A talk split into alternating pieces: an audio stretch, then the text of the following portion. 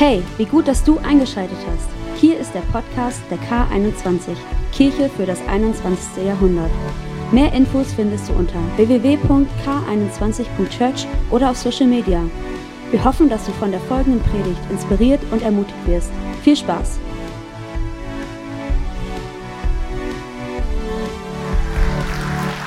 Ja. Guten Morgen. Liebe Grüße nach Schaumburg. Wir freuen uns megamäßig, dass ihr eingeschaltet seid. Liebe Grüße an die schönste Frau der Welt. Ich weiß, dass du da bist. Und äh, sie ist vergeben. Finger weg. Okay, so. Hey, wir freuen uns mega. Ich bin Teddy. Ich darf die Jugendarbeit hier leiten in, äh, in Wunsdorf. Und falls du aus Schaumburg bist und du hörst zum ersten Mal von Jugendarbeit, dann darfst du gerne bei unserer nächsten Revive Night dabei sein. Abonnier uns auf Instagram. Jawohl, super. Okay, Hammer. Wer von euch hat heute Lust, in Gottes Wort einzusteigen? Alright, das ist doch schon mal eine sehr gute Sache. Ich freue mich megamäßig, mit euch jetzt in eine Story zu gehen. Ich lese am Anfang einen Bibelvers vor und dann werden wir gemeinsam in die Predigt hineingehen. Und zwar steht der erste Bibelvers in 2 Timotheus 4, 7 und 8. Ich habe den guten Kampf gekämpft, sagt Paulus, den Lauf vollendet und bin im Glauben treu geblieben. Nun erwartet mich der Preis, der Siegeskranz der Gerechtigkeit, den der Herr, der gerechte Richter, mir am großen Tag seiner Wiederkehr geben wird. Ich habe den guten Kampf gekämpft, den Lauf vollendet. Gott, ich danke dir, dass du gut bist. Ich danke dir, dass du hier bist und ich danke dir, dass wir die Möglichkeit haben werden, zu erfahren, wie gut du bist und ähm, dass wir diesen Lauf mit dir vollenden dürfen und dass du uns unterstützt und Kraft gibst in den Momenten, wo wir es am meisten brauchen. Und alle, die es glauben, sagen Amen. Amen. Ich habe euch kurz den Titel mitgebracht und der Titel für heute heißt, gib alles, nur nicht auf. Sag mal zu deinem Nachbar, gib alles, nur nicht auf. Auch in Schaumburg. Gib alles, nur nicht auf. So gut. Wer von euch hat Ängste? So. Ich habe so einige Ängste, nicht nur die Ängste, die Angst vor Tomaten und Gurken. Ich habe in den letzten drei Jahren die Angst vor Gurken überwunden. Jetzt ist nur noch die große Angst vor Tomaten, die immer auch in Lächerlichkeit gezogen wird. Aber eine andere große Angst von mir ist, ich habe Angst vor Höhen. Ich habe Höhenangst. Wo ich aber auch gelesen habe, dass Höhenangst eine der ganz normalen menschlichen Ängste sind, weil sie bewahren uns davor, dumme Sachen zu machen. Daher bin ich nicht ganz so blöd, laut meinen Ängsten. Aber als wir eines Tages als pastorales Staff-Team zusammensaßen und uns darüber Gedanken gemacht haben, was wir denn als Teamaktion machen wollen, entschied ich mich, ohne großartig drüber nachzudenken, dafür, dass wir mit Klettern, dass ich mit Klettern gehe. Erst an dem Tag, wo es dann soweit war, fiel mir ein, Moment einmal, beim Klettern musst du ja irgendwo hoch hinaus. Und das sind ja höher als zwei Meter und alles, was höher als zwei Meter ist, das bewirkt ganz große Ängste bei mir. Ich meine, damit komme ich noch klar mit dieser Höhe, aber alles, was höher, höher geht, das macht mir schon große Panik. Und dann machen wir da eine Teamaktion und es ist wirklich nicht gelogen. Ihr könnt die Leute fragen. Wir stehen da und dann kommt dieser Typ, der uns die Anweisung gibt und er guckt mich an und sagt, hey, du hast Höhenangst, oder? Und ich so, wie kann man das, kann man das riechen? Ist das, ist das ein Geruch, den ich trage oder ist das? Aber der Typ hat direkt gesehen, dass ich Höhenangst habe und hat sich so drüber Lust gemacht. Alle anderen haben sich natürlich kaputt gelacht. das stimmt. Ja, alle anderen haben sich kaputt gelacht, aber für mich war das nicht so witzig in dem Moment. Aber ich musste halt alles cool, äh, äh, alles easy, alles easy. Dann war es soweit und wir haben uns vor diesen, vor diesen äh, Wänden gestellt und ich guckte hoch und wenn du Höhenangst hast, wenn du Angst hast, ist ja alles viel höher, als es wirklich ist. In meinem Kopf waren die tatsächlichen 16 Meter auf einmal 36 Meter. So, ich habe so, oh, das ist ja riesig. Aber da es eine Teamaktion war und ich nicht irgendwie einen Rückzieher machen wollte, entschied ich mich dazu, mitzuklettern. Und der erste Versuch war legendär. Ich wurde, ich wurde festgemacht. Silas und Pastor Tim haben mich festgehalten, an dem es gab so eine Sicherheitsanweisung von, von äh, wie, man, wie man das Seil hält. Und ich stieg hoch hinaus. 2,75 Meter circa. Dann guckte ich nach unten und merkte, oh, das ist ziemlich hoch, Teddy. Wie wär's, wenn du wieder runtergehst? Lass mich runter! Im nächsten Moment werde ich so langsam runtergelassen Und dann war ich am Boden und dann guckte ich, guckte ich mich, ich konnte mich nicht selber anschauen, aber ich habe mich selber in dem Moment wahrgenommen und ich so, du fürchtest dich vor einer Wand. Du bist eigentlich befestigt, nicht nur, dass ein Seil dich festhält, sondern es gibt zwei Leute, die daran interessiert sind, dass du nicht runterfällst, dass der eine sichert den anderen. So sicher ist es. Was kann dir passieren? Was kann dir passieren? Und in dem Moment tue ich Folgendes und ich so, beim nächsten Mal werde ich mein Bestes geben. Beim nächsten Mal, wenn ich da hochgehe, dann wird mich nicht meine Angst aufhalten, sondern ich werde einfach nur den nächsten Griff machen. Nur den nächsten Griff. Und ich habe mich so gepumpt, die Leute neben mir haben wahrscheinlich nichts gemerkt, aber ich innen drin so, Digga, du schaffst das, Mann. Hab doch keine Angst vor Höhen. Nur ein Griff, Mann, nur ein Griff. Und dann war es wieder soweit und ich guckte diese Wand an und ich dachte mir so, du bist statisch, du wurdest gebaut, ich habe ein Leben, was wertvoll ist, wir sehen uns gleich. Und dann bin ich so langsam hoch. Und ungelogen, so nach drei Metern oder so, kam alles in mir und sagte, geh wieder runter. Hör auf. Steig ab. Mach nicht weiter. Und ich war da oben und ich habe mich nur festgehalten. Irgendwann hörst du die Stimme von Silas, hey, du kannst da auch oben hängen, du kannst deine Kraft ruhig schon. Ich so, welcher Mensch hängt ohne etwas, ohne, ohne Sicherheit, wer hängt da gerne in der Luft rum? Ich nicht. Also klammerte ich mich noch mehr fest. Und als ich mich da oben festgeklammert habe, in der Zwischenzeit ist Jenny drei, vier Mal die Wände hoch und runter, Victoria auch, Katja auch, alle lachen, Ruth auch. Ich war, Silas sowieso, der ist dann irgendwie gesprintet und so. Und ich bin da in drei Metern Höhe und treffe für mich die Entscheidung, voller Schweiß und Anstrengung, ein Griff mehr. Ein Griff mehr. Und ich gehe mal weiter höher und ich bin die 2,75 Meter habe ich gepackt. Und dann fünf Meter, sieben Meter, zehn Meter. Und ich guck nicht runter und alles tut weh. Mein ganzer Körper, mein Kopf sagt, ey, es ist zu hoch, es ist zu hoch. Und ich so, nein, Eingriff, Eingriff, Eingriff, Eingriff, Eingriff. Und ich guck und ich bin so bei 70 Prozent. Und wahrscheinlich bin ich der Einzige, der das so feiert. Manchmal muss man dich selber feiern. Du brauchst nicht Leute, die dich pushen. Manchmal musst du dich selber feiern. Und ich klopf mit meiner Handfläche voll gegen die Wand. Die anderen haben es gesagt. Ich so, come on, Mann. Bam. Ich so, du schaffst das. Und ich kletter und ich merke so die letzten zwei, drei Griffe, merke ich wie so eine Euphorie und wie etwas in mir freigeschaltet wird, dieses, du hast es geschafft bald. Komm, gib nicht auf. Und ich bin da oben und am Ende knall ich dagegen und ich feier so hart, ich so, come on! Alle anderen, so Jenny war schon sechsmal hoch runter in der Zwischenzeit. Aber für mich war das ein Riesenereignis. Ey du, das war unglaublich.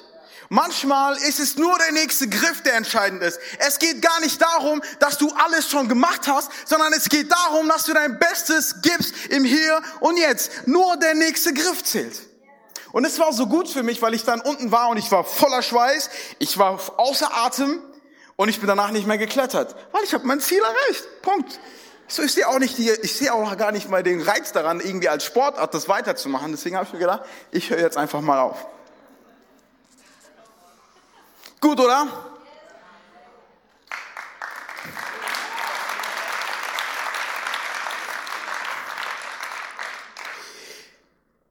Ich möchte mit euch jetzt in die Predigt so reingehen. Das war alles so eine Einleitung zu dem, was, äh, worauf wir uns jetzt auf die Reise begeben werden. Und zwar, wir, in den letzten Wochen merke ich so, dass durch die Predigten und durch das, was so in der Kirche hier passiert, dass das Thema Nachfolge und Jesus nachfolgen immer zentraler wird und immer mehr Menschen auch inspiriert und immer mehr Menschen auch äh, herausfordert, auch manche Fragen sich selber zu stellen.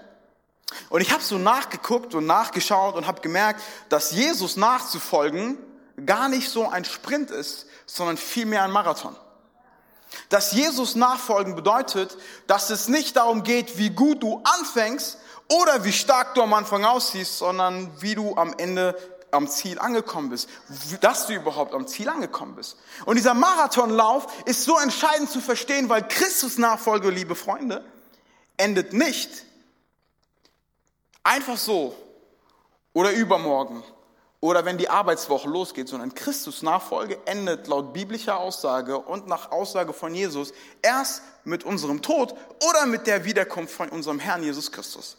Bis zu diesem Zeitpunkt sind alle sind alle daran beteiligt und wir alle müssen nachfolgen. Wir alle haben diesen Weg zu gehen, ein Leben zu leben in Nachfolge, ein Leben zu leben, wo wir Christus nachgehen.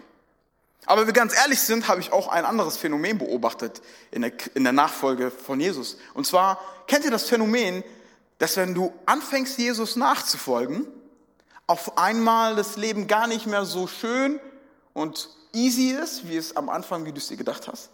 Dass die Angst, Anfangseuphorie auf einmal schwindet und auf einmal bist du herausgefordert mit Situationen, wo du niemals gedacht hättest, dass du da reinkommst. Auf einmal kommt kurz nach deiner Entscheidung für Jesus der Riesenfamilienkrach. Kurz nach deiner Taufe kommt die Krankheit.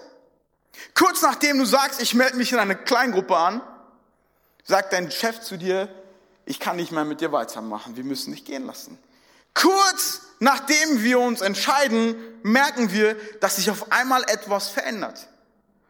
Und wir können ja, wenn wir, wie wir gesehen haben, wie ich euch vorhin erzählt habe, dass Christus Nachfolge ein Lebenslauf ist. Es ist am, bis zum Ende unseres Lebens. Können wir ja nicht mittendrin einfach aufsteigen, oder? Was tun wir? Wie gehen wir damit um? Was ist die Lösung? Und ich habe mir so, ich habe mir so gedacht, wen kann ich mir jetzt anschauen, so kurz vor Ostern, eine Geschichte zu finden, die auch kurz vor Ostern oder genau in diesem Zeitpunkt stattfindet. Und zwar gehe ich mit euch heute in einer meiner Lieblingscharaktere der Bibel.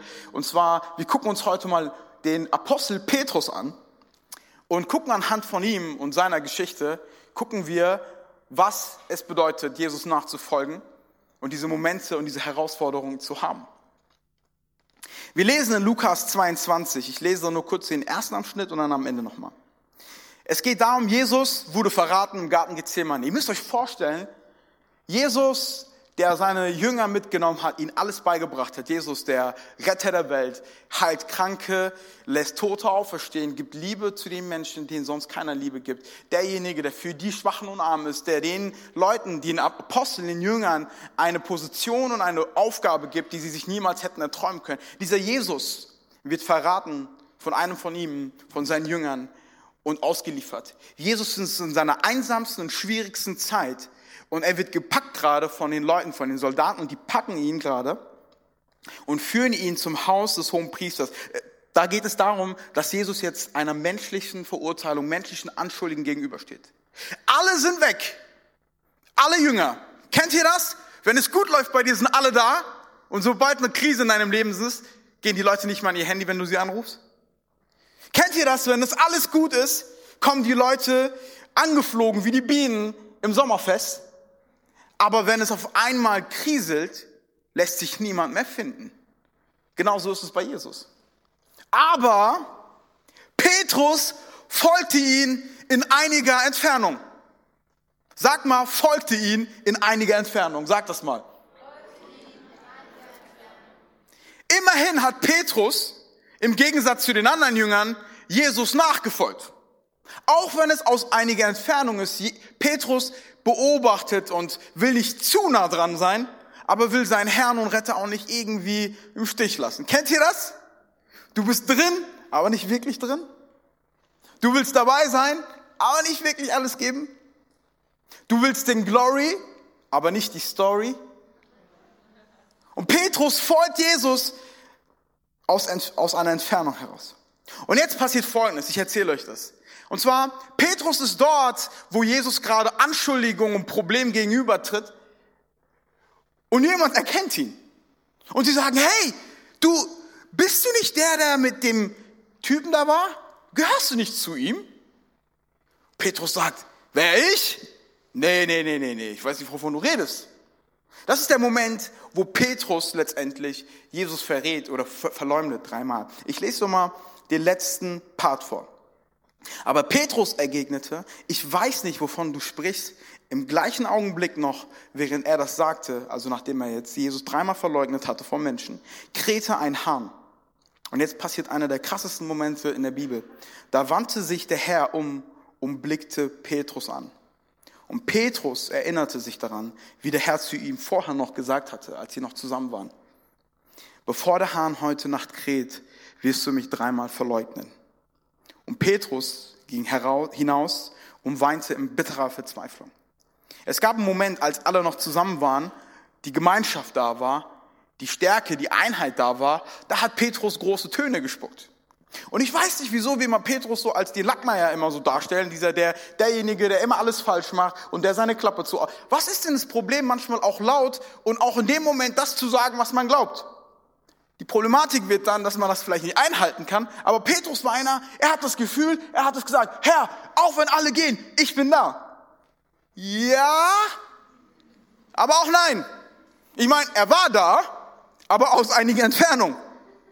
Wenn jemand zu mir sagt, es gibt im Kindergarten, ja, man hat, man, man spielt und einer klaut dir oder nimmt dir dein Spielzeug weg und der ist aber sechs und du bist gerade vier und dann hast du aber zwei gute Freunde, dann gehst du hin, ich weiß, das ist eigentlich nicht erlaubt, aber dann gehst du hin zu deinen Jungs und sagst, hey, der hat mir meine Spielfigur weggenommen. Seid ihr mit mir? Zieht ihr mit mir in den Kampf? Ja!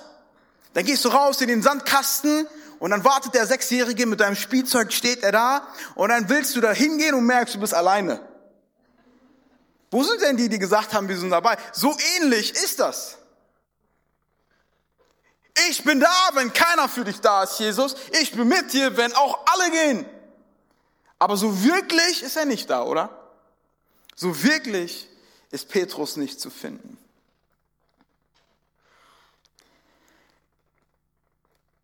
Es ist einer der tiefsten und schwierigsten Momente, die Petrus in seinem bisherigen Leben hat. Es ist einer der herausforderndsten Momente, wo Petrus sich wiederfindet, und zwar in einem Moment, wo er sich eigentlich nicht gesehen hat. An einem Moment, wo er seinen Herrn, seinen Freund, sein Vorbild dreimal leugnet vor Menschen, die nicht unbedingt jetzt die großen Anführer waren, sondern es war eine Magd, es war irgendein Typ, der am Feuer saß. Vor diesen Leuten gibt Petrus Jesus einfach so hin. Krass, oder? Wer von, wer von uns kennt das denn? Dass man sich in Situationen befindet, oder Momente hineinkommt, wo man auf einmal die Prinzipien und das, was man gesagt hat, über Bord wirft. Aber ganz ehrlich, wir haben es ja nicht so gemeint. Es ist ja nicht so, dass wir vorhatten zu leugnen. Es ist ja nicht so, dass wir vorhatten, vom Weg abzuweichen. Es ist ja nicht so, dass wir vorhatten, Jesus irgendwie im Stich zu lassen. Aber am Ende kommen wir immer wieder in diese Situation, wo wir uns auch finden, dass wir da sind, aber nicht wirklich. In dem Moment, wo Jesus sich stellen muss vor all seinen Feinden und sie auf ihn einprügeln und einreden, aber er komplett alleine gestellt ist und die Leute, die am engsten mit ihm waren, nicht zu finden sind. Petrus, finde ich, ist ein gutes Beispiel dafür, für, unser erstes, für unseren ersten Punkt. Mein erster Punkt heute ist, gib dein Schlechtes. Sag mal zu deinem Nachbarn, gib dein Schlechtes. Auch du in Schaumburg, Gib dein Schlechtes. Gib dein Schlechtes. Warum denken wir, dass im christlichen Glauben alles nur das Beste sein muss? Dass wir immer nur das Beste geben und das Beste sein müssen und das Beste präsentieren? Warum ist das so, dass wir das denken? Eigentlich, wenn wir die Bibel lesen, zeigt es uns noch eine andere Realität, eine andere Realität und zwar, dass das, was wir oft geben, nicht unbedingt das Beste ist, oder? Ich meine, Petrus gibt in diesem, in diesem Moment nicht sein absolut Bestes. Petrus gibt in diesem Moment sein eigentlich absolut Schlechtes. Seine wahre Maske, die, die Maske, die er abgezogen hat und dann vor anderen sichtbar ist, unter Druck hält er nicht stand. Unter Druck sagt er irgendwie ab. Eine schwierige Situation. Aber auf der anderen Seite zeigt es mir auch Petrus seine Mentalität. Die Mentalität von Petrus ist, auch wenn es schwierig ist, ich folge irgendwie nach, auch wenn es manchmal nur aus der Ferne ist. Deswegen will ich dich heute ermutigen, wenn du manchmal in Situationen bist, wo du dich angegriffen oder wenn du ein Hindernis fühlst wie Petrus und du siehst den Herrn irgendwie weggenommen, du siehst ihn irgendwie nur noch aus der Ferne, wende dich nicht komplett ab, sondern auch wenn du aus der Na Ferne nachfolgst, ist es erstmal gut, dass du überhaupt nachfolgst. Ich will dich heute ermutigen. Es ist nicht schlecht, komplett schlecht aus der Ferne nachzufolgen. Es ist natürlich auch nicht so gut, wie direkt nah dran zu sein, aber es ist auf jeden Fall viel besser, als gar nicht dran zu sein, oder? Es ist viel besser, als gar nicht nachzufolgen. Es ist viel besser als die anderen, die nicht aufzufinden sind. Der einzige, der eventuell noch aufzufinden ist, durch die Evangelien, die wir lesen, ist Johannes. Aber so viel hört man auch nicht von ihm. Petrus folgt im Gegensatz zu den anderen Aposteln, folgt irgendwie noch aus der Ferne nach. So ein bisschen Hoffnung, ein bisschen Zuversicht ist noch da. Und dann passiert Folgendes. Petrus wird konfrontiert von Menschen, die Jesus kritisieren. Du kommst in einen Ort nach, in deiner Nachfolge, wo du unter Menschen bist, die Christus verurteilen. Weil Christus Nachfolge bedeutet auch laut Versprechen von Jesus, dass uns Verleumdung und Verrat und Anschuldigung und Verfolgung letztendlich auch begleiten werden. Das ist nicht nur eine, eine könnte passieren, sondern das ist eine sehr sichere Zusage von Jesus, oder? Nachfolge bedeutet manchmal auch, dass sich Widerstände ergeben. Und in diesem Widerstand befindet sich Petrus. Er kommt rein in eine Situation, ihr müsst euch vorstellen, Petrus, wahrscheinlich mit, mit einem schönen Bart, schwitzt, also ein bisschen Schweißgeruch hat er noch, weil ich kann ihn mir ein wahrscheinlich auch stämmig vorstellen, so ein bisschen nach Fisch riecht er auch, so diesen Geruch ist er nie losgeworden. Und dieser Typ, der von diesem Jesus, der alles liegen lassen hat, um Jesus nachzufolgen, ist jetzt in Jesus tiefsten, schrecklichsten und schwierigsten Moment. Und er sitzt da mit den anderen, die, die über Jesus urteilen und sich und schlecht über ihn reden. Und auf einmal wird er entdeckt. Die Kritiker Jesu entdecken Petrus. Und Petrus wird auf die Probe gestellt. Eine interessante Sache ist, dass in Matthäus 26, 73 und 74, der Vers ist jetzt nicht hier, da steht Folgendes. Und die Leute, die noch zu Petrus gesprochen haben, hey, du bist doch mit, Jesus, mit diesem Jesus unterwegs gewesen. Ähm, nachdem wir es gesprochen haben, sagt Petrus folgendes, wahrhaftig, nee, sagen sie, wahrhaftig, du bist einer von denen, denn deine Sprache verrät dich. Sie sagen, du gehörst zu diesem Jesus, weil dein Dialekt verrät dich. Weil Petrus kam aus Galiläa, die hatten so einen Akzent, den man direkt rausgehört hat. So wie wenn ich Hesse bin, ihr mich ständig wegen meinem ICH und ISCH oder so immer fertig macht und ich Kirche und Kirche für mich dasselbe ist. Genau so hat es auch Petrus verraten. Und auf einmal sagen sie, du bist nicht einer von uns. Kann es sein, dass in deiner Arbeitsstelle, in deinem Familienumfeld oder wo auch immer du bist, deine Sprache dich manchmal verrät, dass du nicht dazugehörst? Kann es nicht manchmal sein, dass in den Orten, wo du dich wiederfindest, auf einmal etwas von dir, ein Dialekt, eine andere Sprache, eine andere Anstellung, Einstellung dich verrät und sagt, irgendwas ist bei dem anders, oder? Und nicht das Positive kommt, hey, so cool, endlich mal einen Hessen zu haben in Niedersachsen, sondern es kommt, wieso sprichst du nicht richtig Deutsch? Oder? Und Petrus sitzt da und jetzt kommt Folgendes, das ist, das ist in Matthäus überliefert. Dann fing er an, sich zu verfluchen und zu schwören, ich kenne den Menschen nicht. Petrus flucht und beleidigt und schwört, um, es ist etwas zu sehen in ihm, was eigentlich nicht Jesusmäßig ist auf einmal. Seine Sprache verrät ihn, aber dann auf einmal verrät ihn seine Sprache wirklich. Ich will gar nicht wissen, was für Schimpfworte er benutzt hat. Manche, Bibel, manche Bibelausleger sagen auch, dass er Jesus beleidigt hat. Ich kenne ihn nicht. Vor wem redest du? Wer, wer ist dieser Spinner überhaupt? Jemand, der gesagt hat, ey, wenn alle gehen, ich bin mit dir.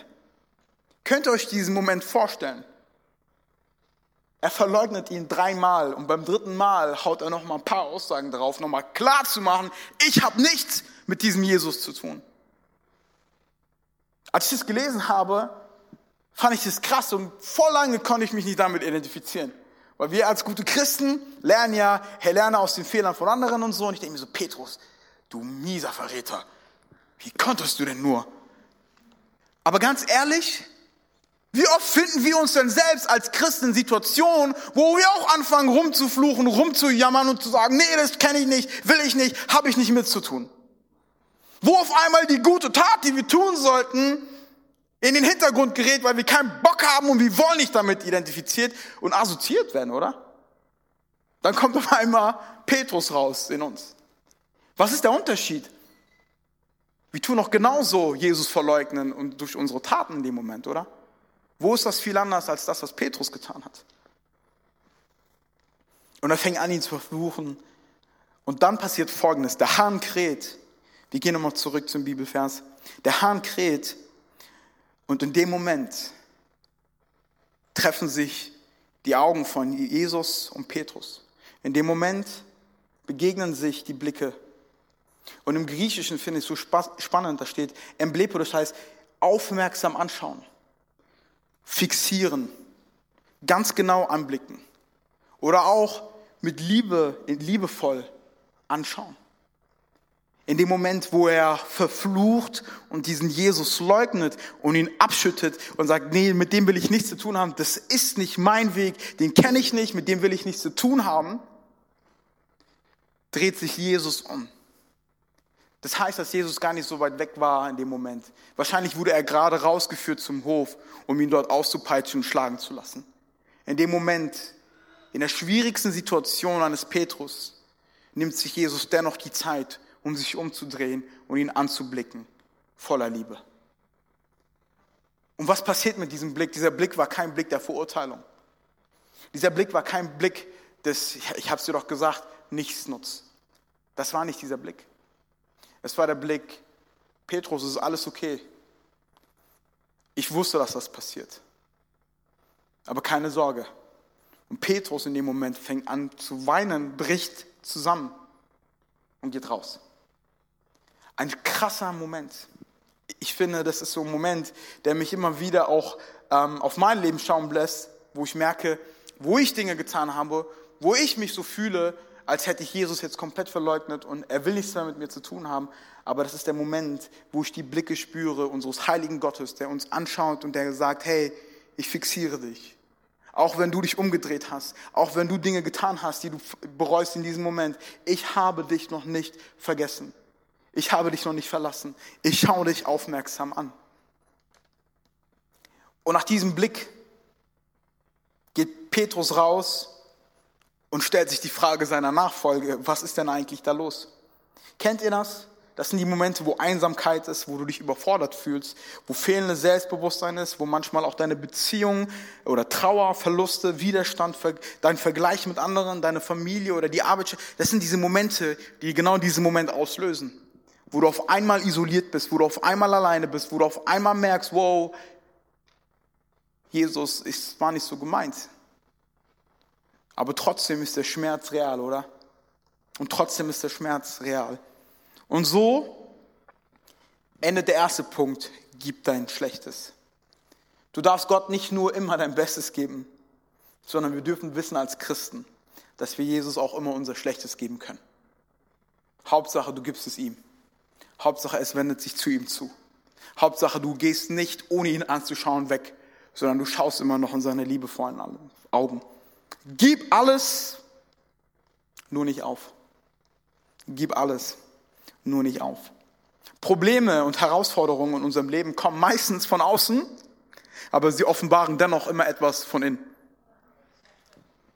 Voll oft ist es so, dass Menschen in unserer Umgebung von außen etwas offenbaren, was in uns ist. Und das war genau bei Petrus der Fall. Und auch wenn der tiefste Moment unseres eigenen Versagens kommt und uns offenbart, was in uns ist, können wir gleichzeitig aber dennoch auf Jesus schauen. In unseren tiefsten und schwierigsten Momenten sind wir nicht alleine, sondern wir dürfen auf Christus schauen. Christus nimmt sich, obwohl er beschäftigt ist. Ganz ehrlich, wenn ich da verurteilt stehe, wenn die Leute gegen mich sind und mich fertig machen, ganz ehrlich, ich habe Besseres zu tun, als irgendeinen Verräter anzuschauen. Ist doch so, oder? Ist doch so. Aber Jesus guckt ihn an. Und ich finde, das unterscheidet Jesus von allen anderen. Jesus guckt uns an. Jesus ist trotzdem aufmerksam zu den einen, der auch in diesem Moment ihn vielleicht verleugnet hat. Krass, oder? In, Jesus, in Petrus einsamsten Moment ist, Jesus nicht weit weg von ihm. Wir lesen weiter in Lukas 9, äh, 24, 9 bis 12. Folgende Situation. Wo haben wir jetzt Petrus? Petrus steht genau in dem niedrigsten, tiefsten, schlechtesten Moment. Letzter Blick von Petrus bis jetzt im Lukas-Evangelium ist, Petrus hat Jesus verleugnet, nicht nur einmal, nicht nur zweimal, sondern wie viel Mal? Dreimal, oder? Er hat ihn dreimal verleugnet, er ist rausgerannt, heulend, voller Verzweiflung und das ist der letzte Stand, den wir haben von Petrus. Aber ich danke Gott, dass unsere Bibel nicht damit aufhört. Ich danke unseren Herrn Jesus Christus, dass das nicht die endgültige Aussage ist für Petrus. Es ist wie so eine Polaroid-Film. Kennt ihr diese alten Kameras? Es gibt Momentaufnahmen. Du kannst in dem Moment ein Foto machen, klickst da so drauf, pustest ein bisschen und dann siehst du das Bild, was du in dem Moment geschossen hast. Aber wenn du dir das Bild anschaust, bist du nicht mehr in dem Moment und in derselben Situation, wie das Bild geschossen wurde, oder? Und Petrus ähm, sehen wir hier wieder auftauchen, zwei Kapitel später. Und zwar ist Folgendes passiert. Ostern. Wir wissen, was passiert ist. Jesus geht ans Kreuz alleine, stirbt für die Menschheit, wird ins Grab gelegt. Und das ist auch Petrus letzter Stand. Aber Petrus ist nicht komplett weggegangen von Jesus. Er hat nicht den Lauf beendet. Er war in dem Moment gekränkt, geschwächt, nicht mehr in seiner vollsten und stärksten Mentalität. Aber Petrus war, so wie die anderen Apostel, die nicht da waren, als Jesus seinen schwierigsten Moment hatte, war er trotzdem noch mit ihm. Er saß trotzdem noch da. Auch wenn nicht vieles passiert ist von Petrus, war eine Situation dennoch. Er war trotzdem da. Er ist trotzdem irgendwie dran geblieben. Und jetzt passiert Folgendes. Die Frauen gehen zum Grab, um nochmal nachzuschauen, und sie entdecken, das Grab ist leer. Jesus liegt nicht mehr dort. Komplett fasziniert und erstaunt rennen sie zurück, gehen zu den Aposteln und wir lesen folgende Geschichte. Zusammen mit einigen Frauen, die bei ihnen gewesen waren, erzählten sie den Aposteln, was sie erlebt hatten. Aber diese hielten das alles für leeres Gerede und glaubten ihnen nicht. Jetzt kommt's. Petrus allerdings, sag mal allerdings, Petrus allerdings sprang auf und lief zum Grab. Alle anderen Aposteln haben kein Glauben. In manchen Übersetzungen ist deutlich herauszuhören, dass sie das als Geschwätz und Gelaber ansehen und nichts damit zu tun haben wollen. Aber Petrus springt auf. Aber Petrus springt auf. Er erkennt diesen Moment, den Moment, wo doch vielleicht Hoffnung ist. Der Moment, wo ein leeres, leeres Grab vielleicht Hoffnung bedeutet, dass sein Leben nicht so enden muss, wie es gerade ist, sondern er entdeckt, dass im leeren Grab vielleicht eine Chance ist, dass nicht nur Christus, sondern auch er auferstehen kann. Come on, Leute. Ich glaube, dass wenn Petrus aufspringt und zum Grab geht, was hält uns davon auf, in unserem Leben liegen zu bleiben, sitzen zu bleiben? Wir dürfen aufstehen. Wir dürfen zum Grab rennen. Denn die Grab, die Auferstehung ist unsere Hoffnung. Die Auferstehung ist deine Hoffnung in Schaumburg. Come on. Das leere Grab bedeutet für Petrus, kann ich aufspringen? Heißt es, dass es doch weitergeht? Christsein bedeutet nicht immer sein Bestes zu geben. Christsein bedeutet nicht immer in seinem Besten zu stehen.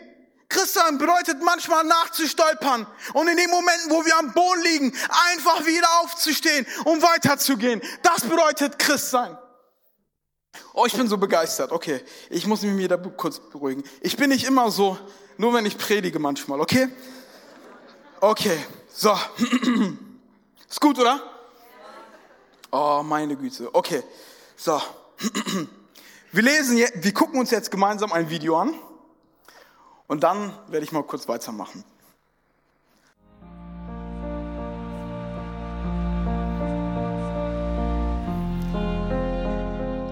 Dieses Video ist die Geschichte von einem englischen Sprinter in der, in der Olympiade 1992. Der, der, der, also das Rennen geht los in dem Moment, wo der Schuss geht, seht ihr, rennt er los und in dem Moment reißt er sich was in der Oberschenkelmuskulatur. Und in dem Moment rennen alle an ihm vorbei und er humpelt und er merkt, dass er nicht gewinnen kann. Er merkt, dass er es gar nicht vielleicht bis ans Ziel schafft. Aber er weiß eine Sache. Auch wenn ein Schlechtestes gerade passiert, du darfst immer noch dein Bestes geben. Auch wenn es dein schwierigster Moment ist. Es ist nicht so, dass du unbedingt gewinnen musst. Es geht darum, weiterzumachen bis zum Ende. Es geht im Christsein nicht darum, dass du der Erste bist. Es geht darum, dass du zum Ziel ankommst. Und ich weiß nicht, wo du gerade stehst. Ich weiß nicht, wie es dir gerade geht. Ich weiß nicht, in welcher Situation dir Gott heute begegnen wird, aber ich weiß eine Sache, so wie der Vater runterkommt von der Tribüne, seinen Sohn in den Arm nimmt und sagt, Junge, lass sie nicht sagen, dass die, wo die anderen kommen und sagen, hör auf, geh zur Seite, geh raus, sagt er, lasst meinen Sohn in Ruhe. Wir beenden, was wir begonnen haben. Wir geben nicht auf. Wir geben nicht auf.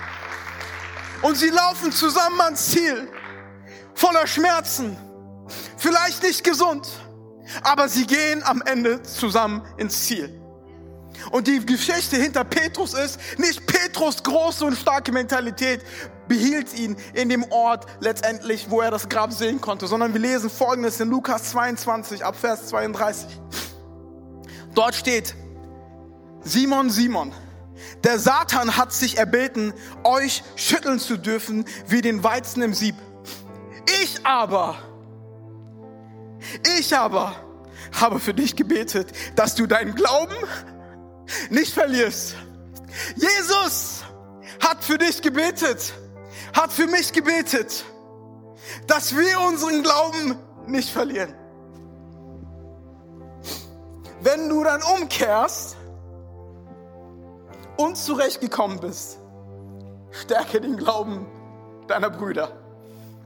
Wenn du wieder auf Kurs bist, wenn du wieder weitermachst, dann vergiss nicht, dass es Geschwister gibt, die vielleicht genauso ein Problem hatten wie du und stärke durch die Stärke, die ich dir gegeben habe.